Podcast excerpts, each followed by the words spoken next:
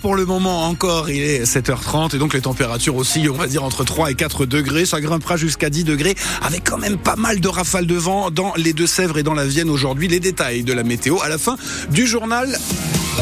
Il est 7h30, les informations avec vous, Féline Leloir-Duhaut et Gabriel Attal en Charente-Maritime hier. Le Premier ministre était à Cranchabon pour rencontrer les sinistrés du tremblement de terre de juin 2023, des habitants qui l'ont interpellé sur leur situation qui n'a pas évolué depuis huit mois, ni avec les assurances, ni avec un espoir de relogement. Si aucun élu des Deux-Sèvres n'était présent, ceux de Charente-Maritime ont pu s'entretenir avec le Premier ministre et Gabriel Attal les a entendus, Marie-Laurence Dalle.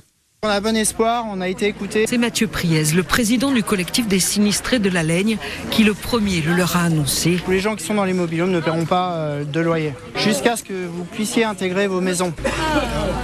Et puis Gabriel Attal lui-même a pris le temps de venir compléter. Je vais convoquer les assurances à Matignon. Il faut maintenant que toutes les expertises soient réalisées, quitte à faire ce qu'on a fait dans le Pas-de-Calais, puisque le président de la République avait tapé du poing sur la table avec les assureurs. Ils ont fait venir des experts d'autres régions. Moi, je vais demander qu'il y ait le même traitement. Ensuite, je vais leur dire aussi que pour les personnes qui sont actuellement relogées à leurs frais, il puisse y avoir un geste. C'est exactement ce que les sinistrés du tremblement de terre espéraient. Il l'avait dit à Gabriel Attal lors de son arrivée. Nous sommes dans les mobilhomes. Depuis le mois de juin, on n'a rien vu à part un défilé d'experts qui manifestement repartent comme ils sont venus. La moitié des maisons classées rouges et noires inhabitables n'ont pas encore été expertisées, a expliqué au Premier ministre le maire de Cranchaban, Laurent Renault, lui aussi plein d'espoir. Je suis très content ce soir.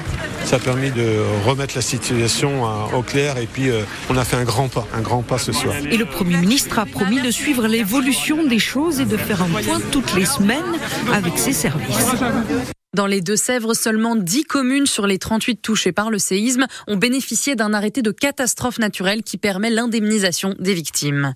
Hier, ils étaient une cinquantaine à bloquer la N147 à Latu-Saint-Rémy dans la Vienne. Le collectif pour la sauvegarde de l'école, regroupant des élus et parents d'élèves de plusieurs communes voisines, demande la sauvegarde d'une dizaine de classes menacées de fermeture sur la circonscription de Montmorillon. D'autres mobilisations devraient avoir lieu après les vacances. Pour les deux ans du début de l'invasion russe en Ukraine, un rassemblement se tiendra cet après-midi à 17h30 devant la mairie de Poitiers à l'appel de l'association Ukraine Libre. 400 réfugiés ukrainiens sont accueillis dans la Vienne depuis le début de la guerre et environ 350 dans les Deux-Sèvres. De son côté, le président Macron s'est adressé sur X, anciennement Twitter, à son homologue russe Vladimir Poutine en affirmant que le soutien de la France envers l'Ukraine ne faiblirait pas. La discothèque de la Morinière sera fermée ce week-end. Décision de la préfecture des Deux-Sèvres pour risque de troubles à l'ordre public. C'est dans cette boîte de nuit qu'on a vu, qu'a été vu Erwan pour la dernière fois. C'est cet étudiant de 18 ans qui est introuvable depuis bientôt deux semaines. La préfecture évoque des risques d'incidents et des menaces sur les réseaux sociaux après l'annonce de la réouverture du lieu. Dans un communiqué, les gérants de la discothèque comprennent cette décision, mais précisent qu'ils ne cautionnent pas la haine à l'égard de leur établissement. La Morinière, qui est par ailleurs visée par une plainte de la famille d'Erwan pour non-assistance à personne en danger. Plus d'informations sur francebleu.fr. Au procès des attentats de Trèbes et de Carcassonne, le verdict est tombé hier soir. Des peines allant jusqu'à 4 ans de prison ont été prononcées à l'encontre des sept accusés, soit largement inférieures aux réquisitions du parquet. Seul l'ex-petit ami de l'assaillant a été reconnu coupable d'association de malfaiteurs terroristes.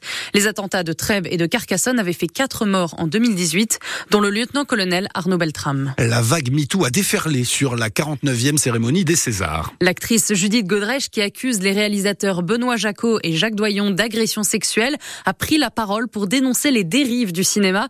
Une intervention très attendue et qui a été ovationnée. Judith Godrèche a notamment appelé à la libération de la parole.